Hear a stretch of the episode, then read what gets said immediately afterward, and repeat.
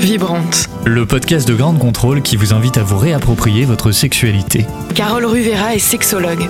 Pour elle, le sexe est le plus grand de tous les plaisirs. Laura Eisenstein est auteure de podcasts et productrice à Grande Contrôle. Libérer cette parole, c'est primordial pour être bien dans sa vie. Chaque mois, elles reçoivent un ou une invitée qui a un autre regard sur la sexualité. Jouissons sans entrave. Libertinage, quel mot tabou. Soit on entend euh, la chanson euh, de Mylène Farmer, soit on pense aux liaisons dangereuses du XVIIe siècle, alors euh, où la femme est une proie à entreprendre, qui cède devant son chasseur. C'est pas très réjouissant, dit comme ça. Mais le libertinage en 2019, c'est autre chose. C'est libre et c'est du consentement, c'est puissant et c'est du plaisir. Vous allez dans ce podcast tout savoir sur cette pratique. Euh, je suis donc avec Carole. Ça va, Carole? Oui, très bien. C'est un sujet que tu as beaucoup expérimenté pour faire ce podcast, je crois. Tout à fait. Et pour nous en parler, nous recevons Victor. Bonjour Victor. Bonjour, Patron d'un club libertin parisien, La Marquise, c'est ça. qui a ouvert il y a, il y a tout juste un an. Comment est-ce que tu as eu cette idée déjà? Alors l'idée, elle est venue euh, parce qu'on était avant tout des libertins. Nous sortions dans différents clubs parisiens et les expériences, euh, avec le temps, devenaient de moins en moins concluantes parce qu'on ne s'amusait plus vraiment. D'accord. Donc euh, je ne sais pas si c'est une façon nouvelle, les nouveaux clients qui arrivaient. Mais en tout cas, nous, on ne s'y retrouvait plus du tout. C'était euh, de la consommation uniquement. Et que bah, ce que nous, on cherchait, c'était plus un environnement. C'est s'amuser avant tout. On s'est dit, pourquoi pas tenter l'aventure Ce club, tu l'as ouvert avec Eva, qui est ton épouse. Tout à fait. Donc c'est vraiment, on va chez Eva et Victor à la marquise. Exactement. Alors Victor, on va avoir plein de questions à te poser, euh, déjà sur la définition du libertinage. Euh, mais avant tout, euh, on a demandé à nos grandes contrôleurs s'ils savaient ce que c'était précisément euh, le libertinage. Enfin, pour moi, c'est une euh, certaine manière de voir les relations, que ce soit juste sexuelles, mais aussi une certaine manière de, de voir les relations humaines. Je pense qu'il faut déjà être assez ouvert pour euh, le comprendre, parce qu'il y a des gens qui sont totalement fermés à ça, je pense. Enfin, Peut-être que je me trompe, mais le libertinage, c'est le fait, bah, par exemple, on est avec une personne ou non, mais c'est de pouvoir échanger bah, justement les partenaires, mais sans avoir quelque chose à se reprocher. C'est quelque chose qu'on accepte avec nous-mêmes et qu'on va accepter avec les autres. Le libertinage, pour moi, il me faisait très peur. En fait, Euh, je suis arrivé, je suis sorti avec une nana à 20 ans qui m'a amené dans des clubs libertins comme ça. C'est-à-dire que moi, j'ai découvert la sexualité à peu près à 19 ans. Donc du coup, c'est venu de suite. Elle, la personne en l'occurrence, était déjà fréquentait déjà ce genre de milieu-là. Et en fait, j'avais beaucoup d'angoisse, euh, énormément d'appréhension avec ça. Et les gens m'ont mis en confiance. C'est-à-dire, m'ont dit le libertinage, c'est un partage. C'est-à-dire que tu regardes la femme avec qui tu es, tu es venu avec, il se passe ce qui se passe, mais tu repartiras avec. Et c'est un épanouissement, en fait, c'est un épanouissement assez particulier, mais c'est un épanouissement. Et tu en ressors, et moi, la première fois, j'en suis re- ressorti de ça, mais deux fois plus amoureux de la personne avec qui je suis venu à l'entrée dans la boîte de nuit. C'est un petit peu comme les couples libres en fait pour moi, c'est les personnes qui sont en couple et qui aiment quelqu'un mais qui se sont donné l'autorisation de faire ce qu'ils voulaient derrière ou qui partagent même des expériences euh, entre eux. Je fais pas partie de ce bord-là, mais je juge pas et je peux tout à fait le comprendre et euh, c'est une façon de vivre comme une autre en fait. euh. Bah, même si c'était une angoisse, j'avais peur, qu'est-ce qui se passe, on va être à 2, à 3, à 4, à machin, est-ce que je vais être jaloux? Est-ce que euh, je vais faire le mal dominant Et Tu te poses beaucoup de questions tout le temps, tout le temps, tout le temps. Et puis au final, ce sont les femmes qui te rassurent, qui te disent t'inquiète, ça va bien se passer, qui te disent euh, on peut faire ça, mais c'est avec toi que je vais repartir à la fin de la soirée. Et ça, ça ouvre, euh, c'est une belle ouverture d'esprit. J'ai l'impression qu'il va falloir revoir les bases, Victor, non? Non, il y a des choses très vraies qui sont dites. Euh, il y en a quelques-unes, en effet, ça fait très cliché. Alors toi, qu'est-ce que c'est la, la définition du libertinage pour toi? Donc, euh, pour moi, la définition du libertinage, je vais donner un exemple qui est euh, quand on parle de notre club à des gens extérieurs qui nous disent Oh, mais t'as un club échangiste. Non, on a un club libertin. Et là, on me dit Bah, c'est pareil. Absolument pas. Donc, euh, l'échangisme est une des pratiques du libertinage. Mais dans le libertinage, on va y retrouver donc euh, dans le club des gens qui vont être côte à côtistes, voyeuristes, exhibitionnistes, qui vont être échangistes aussi. Voilà, donc c'est vraiment euh, très très large. hein. Il y a les fétichistes, il y a les, alors je cherche mélangistes. les mélangistes, j'avais oublié. Euh, voilà, voilà, donc c'est vraiment, il y a beaucoup, il y a un panel qui est très large, et c'est pour ça qu'on dit souvent, vous venez vivre votre expérience. Donc l'expérience, c'est celle que vous avez mis en place en échangeant entre vous deux. Donc si aujourd'hui c'est de venir et de juste d'être un peu exhibitionniste pour euh, faire monter la température, c'est très bien et ça nous convient très bien. Si vous voulez vous allonger, mais absolument pas avoir de rapport avec d'autres personnes, ce qu'on va appeler le côte à côtisme. Le mélangisme, c'est tout ce qui va apporter la sensualité, euh, mais sans aucune pénétration. Puis après, il y a ceux qui vont euh, vouloir aller plus loin. Et donc, ça sera là, en effet, de l'échangisme. Toi, Carole, en tant que sexologue, qu'est-ce que tu entends par libertinage? Toi aussi, tu le places comme un état d'esprit? Oui, tout à fait, c'est un état d'esprit. Parce que dans le libertinage, il faut qu'il y ait totalement communication. Il faut qu'il ait, que les gens puissent se dire les choses, puis les gens puissent poser ses limites, euh, ses envies, et qui est très différent de ce qu'on peut appeler l'échangisme, où euh, c'est qu'une signification sexuelle pour aller avoir d'autres partenaires. Et c'est là que de temps en temps, il y a des petits couacs. Est-ce qu'il y a des codes justement dans le libertinage? Parce qu'on a l'impression que c'est quelque chose de très... Euh, enfin, quand on entend le libertinage et du coup qu'on pense à club libertin, on se dit qu'on peut pas rentrer comme ça. Comment est-ce que ça se déroule dans les faits? Alors, des codes. Il y a des gens qui appellent ça des codes. Moi, j'appelle ça de l'éducation juste de l'éducation. C'est-à-dire que quand vous rentrez dans un club, euh, la première chose que je dis, quand souvent c'est des, novices d'ailleurs, qui viennent pour la première fois, qui nous, qui nous annoncent que c'est leur première. Donc on a tendance à, euh, à essayer de les mettre à l'aise déjà dans un premier temps. Et ils nous demandent en effet, c'est quoi les codes? Si les codes, il n'y en a pas. Vous êtes venu pour passer votre moment, vous êtes venu vivre votre aventure. Quand ils sont dans la pièce, euh, on va dire principale, où il y a de la musique, où ça danse, évidemment on est dans un lieu totalement traditionnel. Et il y a des, lieux dédiés qui vont être un peu plus chauds, si on peut dire ça comme ça. Et c'est là où les gens ont un peu peur. Et je leur explique, non, vous pouvez très bien passer le cap d'aller dans ces pièces-là. Les gens vont vous respecter. Personne ne va venir vous prendre de force. Voilà, c'est des codes, il n'y en a pas à proprement dit. Pour moi, c'est vraiment qu'une question d'éducation. C'est vrai que quand on pense euh, libertinage, Victor, parfois on a cette vision de l'homme dominant qui veut toutes les femmes et la femme soumise qui obéit. Je ne sais pas d'où vient cette image, mais comment toi tu pourrais l'expliquer, enfin, ou donner un, contre-exemple, enfin, sur ce qui se passe dans, dans, le club, euh, sur les rapports en fait entre euh, hommes et femmes?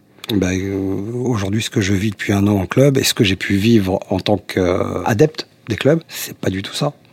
Aujourd'hui, comme disait tout à l'heure Carole, le plus important, c'est évidemment c'est la communication. Il, il y a un échange donc euh, s'il n'y a pas d'échange, il y a des gros risques. Puisqu'on on arrive quelque part, on ne sait pas trop euh, ce qu'on est venu chercher, ce qu'on a envie de faire. Et euh, bah, l'accident dans le couple va arriver à ce moment-là, puisque s'ils se sont pas mis d'accord sur quelque chose, bah, évidemment, à un moment donné, il y en a un qui va se dire ah, mais pourquoi tu as fait ça? C'était pas prévu. Oui, mais on n'en a jamais parlé. Et donc forcément, ils rentrent avec le sourire et ils repartent en faisant un peu la tête. Sur l'ambiance du club, effectivement, sur euh, les coins qu'on appelle les coins câlins, effectivement, c'est très respectueux, puisqu'il y a cette possibilité de... Alors quand on dit pas code, à un moment donné, si on se fait toucher et qu'on veut pas, on repousse la main. C'est quand même des codes. Il y a aussi les codes où c'est quand même... La femme a quand même pas mal de pouvoir hein, dans ces lieux. Moi, j'aimerais bien que tu reviennes là-dessus, Victor. Clairement, c'est même la femme qui a tous les pouvoirs. Exactement. Puisqu'elle est, elle maîtrise elle décide. Et euh, voilà, ce cliché de l'homme dominant dans le club, euh, pour moi, n'existe pas. Réellement pas. Que ce soit dans des soirées, euh, comme on appelle, on va dire des soirées trio, où les âmes seules sont, acceptées, c'est bien la femme qui décidera de ce qu'elle a envie de faire ou de ne pas faire, qui ira faire son choix du partenaire en accord avec son ami ou mari, puisque s'ils sont dans ce type de soirée, c'est que c'est leur recherche d'avoir une relation à deux, à trois, à quatre, mais c'est bien la femme qui va décider de ce qu'elle va faire et des partenaires qu'elle pourrait avoir. Donc je suis vraiment, vraiment euh, à l'opposé de cette image de l'homme dominant dans le club. C'est pour ça que ça me paraît important de préciser, parce que euh, la femme a besoin de communiquer. On ne peut pas retrouver une femme qui vient dans un club pour faire plaisir à son, à son mari ou à son compagnon. C'est vraiment quelque chose qui, soit, qui, qui est discuté. Et donc, quand on parle de est-ce qu'on est libertin, mais je pense qu'on est libertin euh, dans sa vie naturellement. Mais comment ça se matérialise d'être libertin dans sa vie euh, naturellement? C'est-à-dire pour des personnes qui ne, qui ne sont pas du tout libertins ou libertines, comment est-ce qu'on pourrait expliquer ça? Bah, Si je peux me permettre, c'est déjà une curiosité. On est tous, ou en tout cas beaucoup, euh, curieux de manière naturelle. L'envie de passer euh, la porte d'un endroit dédié à une pratique, quelle qu'elle soit, pour moi, c'est ça aussi le libertinage. C'est-à-dire que si demain j'avais envie de découvrir un lieu gay que je ne connais pas, Je vais pas m'interdire de le faire. C'est là où je reviens à l'esprit libertin, c'est qu'il y a un esprit de curiosité, déjà de ne pas juger de toute manière, quelle que soit la pratique, quel que soit le lieu. J'ai envie d'aller voir, c'est pas parce que j'ai passé cette porte que ça veut dire que je vais être adepte de l'endroit où je vais aller. Et pour moi, le club libertin, c'est à peu près la même chose. Une chose qui me, part, qui me tient à cœur, qui est très importante, c'est ce côté libertin qui est associé à l'échangisme. C'est absolument pas ça. Donc les gens, quand ils rentrent dans un club libertin, ils viennent vivre leur aventure. Si leur aventure, c'était de s'émoustiller tous les deux dans le couple, en regardant euh, des personnes habillées de manière sexy, qui s'amusent, en regardant des couples pratiquer euh, leur euh, sexualité dans les coins câlins. Voilà, c'est ils viennent pour ça, ils viennent pas pour autre chose. D'autres auront décidé en effet de j'ai envie de me montrer mais j'ai pas envie d'aller plus loin. Et puis certains en effet viennent en se disant bah voilà, on a matché avec avec ce couple, on a envie d'aller un peu plus loin, mais là aussi dans la pratique, c'est pas forcément un acte sexuel euh, hors, hors couple. Ça peut être juste des caresses, ça peut être juste euh, des choses très sensuelles. Parce que depuis tout à l'heure, on, on, parlait, mais matériellement, c'est difficile d'imaginer. Il y a quelque chose dans la préparation qui, qui est l'ordre de, de, la sensualité et, qui rend cette atmosphère euh, belle et, et, agréable et, et, être bien dans son corps. Donc, effectivement, pour quelles raisons on y va? Et qu'est-ce qu'on, qu'est-ce qui va se passer? On ne sait pas vraiment, mais vraiment ce, cette sensation de sensualité, elle est présente à partir du moment où on passe le, le pas de la porte. Carole, qu'est-ce que ça peut apporter dans sa sexualité, le libertinage? Je sais que ce n'est pas qu'une question de sexualité, mais on, est, on, on, essaye aussi de briser des clichés sur des, sur des pratiques. Et à ce moment-là, qu'est-ce que ça nourrit dans sa relation? Bah ça, Comme ça passe sur la base de la communication, et qu'à un moment donné, on s'est aperçu que dans son couple, euh, il y avait trop de routines, où on s'ennuyait, où on se posait des questions, parce qu'on passe des certains degrés dans sa vie de couple, et on est parents, euh, on change de travail, enfin, toutes ces choses-là. Et à un moment donné, on se pose sur le couple, et une partie de se poser sur le couple, c'est aussi de se parler sur la sexualité. Puisque la sexualité, comme tu sais, Laura, pour moi, c'est la base du couple. Donc, c'est à un moment donné se dire, bah, qu'est-ce qu'on pourrait réinventer sur notre couple par rapport à ça? Donc le libertinage, ça fait partie d'un accent, d'une possibilité de d'aller voir ce qui se passe. Et comment est-ce que tu perçois, euh, toi, Victor, ce que tu fais au-delà de la définition même du libertinage dans, dans ton club? Qu'est-ce que tu observes, toi, des hommes et des femmes? Alors, avant de répondre à la question, je voudrais aussi aller dans la continuité de ce qu'a dit Carole, parce que c'est totalement ça. C'est-à-dire que tout à l'heure, je vous disais que 20 ans de vie commune, c'est aujourd'hui de plus en plus difficile d'avoir de, des couples qui durent aussi longtemps. Alors la raison, je la connais pas forcément. Est-ce que c'est le modernisme? Est-ce que c'est, euh, enfin, il y, a, plein de choses certainement qui interviennent. Mais en tout cas, on voit que entre nos aïeux qui avaient un partenaire qui était à vie, avec des femmes qui étaient en effet totalement soumises au patriarche, c'est plus le cas du tout aujourd'hui, heureusement. Mais donc on est facilement sollicité les réseaux sociaux, les sites de rencontres. Donc à un moment donné, c'est vrai que passer 20 ans de vie commune où le quotidien peut venir un petit peu euh, apporter peut-être une certaine forme d'ennui. Et après, on se pose toujours la question est-ce que je séduis toujours? Est-ce que je suis toujours attrayant? Sans forcément chercher à tromper qui que ce soit, mais c'est juste une façon aussi de se rassurer par rapport à, au temps qui passe. Et le fait donc de le partager avec son conjoint, donc c'est là où je rejoins ce que disait Carole, on va réinventer quelque chose dans le couple. On va casser la monotonie dans le couple. Mais une fois de plus, sans forcément parler de sexe.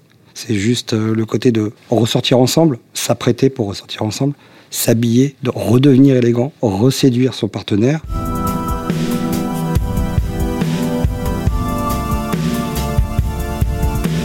Comment est-ce que toi tu perçois du coup les hommes et les femmes et leur sexualité dans ton club? Qu'est-ce que tu peux y voir toi? Alors nous on voit euh, tout type de... Alors j'allais dire tout type de personnes, c'est pas tout à fait le cas. C'est surtout en fonction du degré d'expérience qu'ils ont tous. Vous avez les, novices qui viennent parce que bah, justement ils osent passer le cap, ils en ont certainement discuté avant, ils ont envie de se réinventer et ils se disent bah écoute, on va voir. Donc ces gens-là, évidemment, sont des gens qui ne vont pas agir de la même manière dans le club. Puis après, on a des gens beaucoup plus expérimentés qui sont dans le libertinage depuis très longtemps, qui eux arrivent tout à fait à l'aise, sachant ce qu'ils veulent. Et puis il y a quelque chose qui est euh, aussi notable, c'est que vous pouvez avoir des gens qui ont 30 ans de libertinage en couple, qui ont finalement testé beaucoup de choses et parfois reviennent à des choses beaucoup plus simples. C'est-à-dire que c'est pas pour autant qu'on va augmenter et passer sur des pratiques qui peuvent faire peur. On parle souvent du BDSM, des choses comme ça. C'est pas forcément, on, on, va pas forcément augmenter sa recherche. On peut revenir des fois, et ça c'est souvent le cas, à des choses plus basiques. Et puis c'est toujours pareil. On parle de libertinage et de sortie. Les gens sortent pas forcément toutes les semaines, vont pas forcément au club libertin tous les jours. C'est un moment choisi. On va aller euh, s'amuser. Victor, moi j'ai une question à te poser. C'est quoi la recette pour euh, les novices qui vont venir à la marquise? Alors, euh, c'est tout ce qu'on a dit depuis tout à l'heure. C'est dans un premier temps, bien communiquer ensemble. Ça se passe entre eux. Ça, c'est le seul moment où nous, on ne pourra rien faire pour eux. Mais il faut vraiment que quand ils vont passer le, pas de la porte, grosso modo, ils soient d'accord ensemble. On le voit, hein, quand il y a un monsieur qui amène sa femme juste parce que sa femme lui fait plaisir en venant au club, vous voyez les gens, ça se remarque immédiatement. La personne n'est pas à l'aise. On a beau essayer de la mettre à l'aise, elle n'est pas du tout, du tout euh, dans le concept. C'est son mari qui euh, avait peut-être envie lui et s'est donné euh, une excuse avec son épouse. Donc là, ça fonctionnera pas, clairement. Donc la bonne première recette, pour la première fois, c'est bien échanger ensemble, de choisir un lieu euh, un peu comme la marquise, mais on ne sera pas les seuls. il y aura d'autres clubs aussi hein, qui seront euh, comme nous. Faut pas aller sur un club avec une euh, pratique particulière dédiée. Si vous emmenez votre femme ou même votre mari hein, dans un club où la, la tendance sera une tendance BDSM, ça risque d'apeurer. Donc forcément, ça ne va pas favoriser les prochaines sorties. Si vous l'emmenez dans un club dont la pratique c'est le gangbang, c'est la même chose. Vous êtes en train de débuter. Si vous commencez par des choses qui sont déjà, enfin, qui sont vraiment dédiées à des gens ayant de l'expérience et qui veulent vivre ce type d'expérience, c'est pour ça que nous, on ne jette jamais la pierre sur aucune des pratiques parce qu'elles sont toutes bonnes. La seule chose, c'est qu'il faut que les gens les acceptent et que ça soit un partage. Donc là, voilà, faut aller sur des clubs en ayant échangé entre couples. Une fois qu'on est dans le club, voilà, c'est de prendre la température. On aide chez nous, en tout cas, on aime bien favoriser les rencontres entre les gens et de leur expliquer, attention, parler n'implique pas que vous allez faire quelque chose. C'est pas une carte blanche pour aller euh, dans un coin câlin. Non, c'est juste, vous sortez comme dans n'importe quel endroit traditionnel et vous venez bah, pour passer déjà avant tout un bon moment, rencontrer du monde, le fait que les gens parlent entre eux, ça finit par rassurer aussi ces novices parce qu'ils se disent bah, je suis en train de parler à des gens qui sont tout à fait normaux. Je suis pas en train de parler euh, à des pervers ou c'est l'image qu'on pourrait peut-être avoir. Et euh, voilà donc après le côté musical, euh, les gens, en plus les, les j'ai remarqué chez nous, ceux qui ont plus d'expérience ont aussi tendance à vouloir prendre sous leur aile les, petits débutants qui arrivent pour euh, les mettre très à l'aise. Ils recherchent pas quelque chose de particulier, c'est juste ils ont envie aussi de un peu de les chaperonner. Et ce qui fait que la plupart du temps, ceux qui viennent pour une première fois chez nous, et c'est là où on, est vraiment très très heureux, c'est qu'on les a vus arriver euh, un peu penauds, timides, ce qui est normal, et repartir avec un grand sourire. Et eh ben merci beaucoup Victor d'être venu au, micro de ce podcast. On, est, on était ravis de comprendre et de découvrir euh, pour certains et certaines cette pratique qu'est le libertinage. Si vous avez envie depuis longtemps, c'est donc le moment d'oser sans juger. Merci à toi. Merci à vous. Merci Carole. Merci Laura, merci Victor. C'était Vibrant. Vibrante. Un podcast de grande contrôle réalisé par Anthony Aron. Chaque mois, Carole et Laura discutent de sujets tabous sur la sexualité pour libérer la parole et être bien dans son intimité. À écouter sur toutes les plateformes de podcast. Mom deserves the best, and there's no better place to shop for Mother's Day than Whole Foods Market. They're your destination for unbeatable savings, from premium gifts to show-stopping flowers and irresistible desserts. Start by saving 33% with Prime on all body care and candles. Then get a 15-stem bunch of tulips for just $9.99 each with Prime. Round out Mom's menu with festive rosé, irresistible berry chantilly cake, and more special treats. Come celebrate Mother's Day at Whole Foods Market.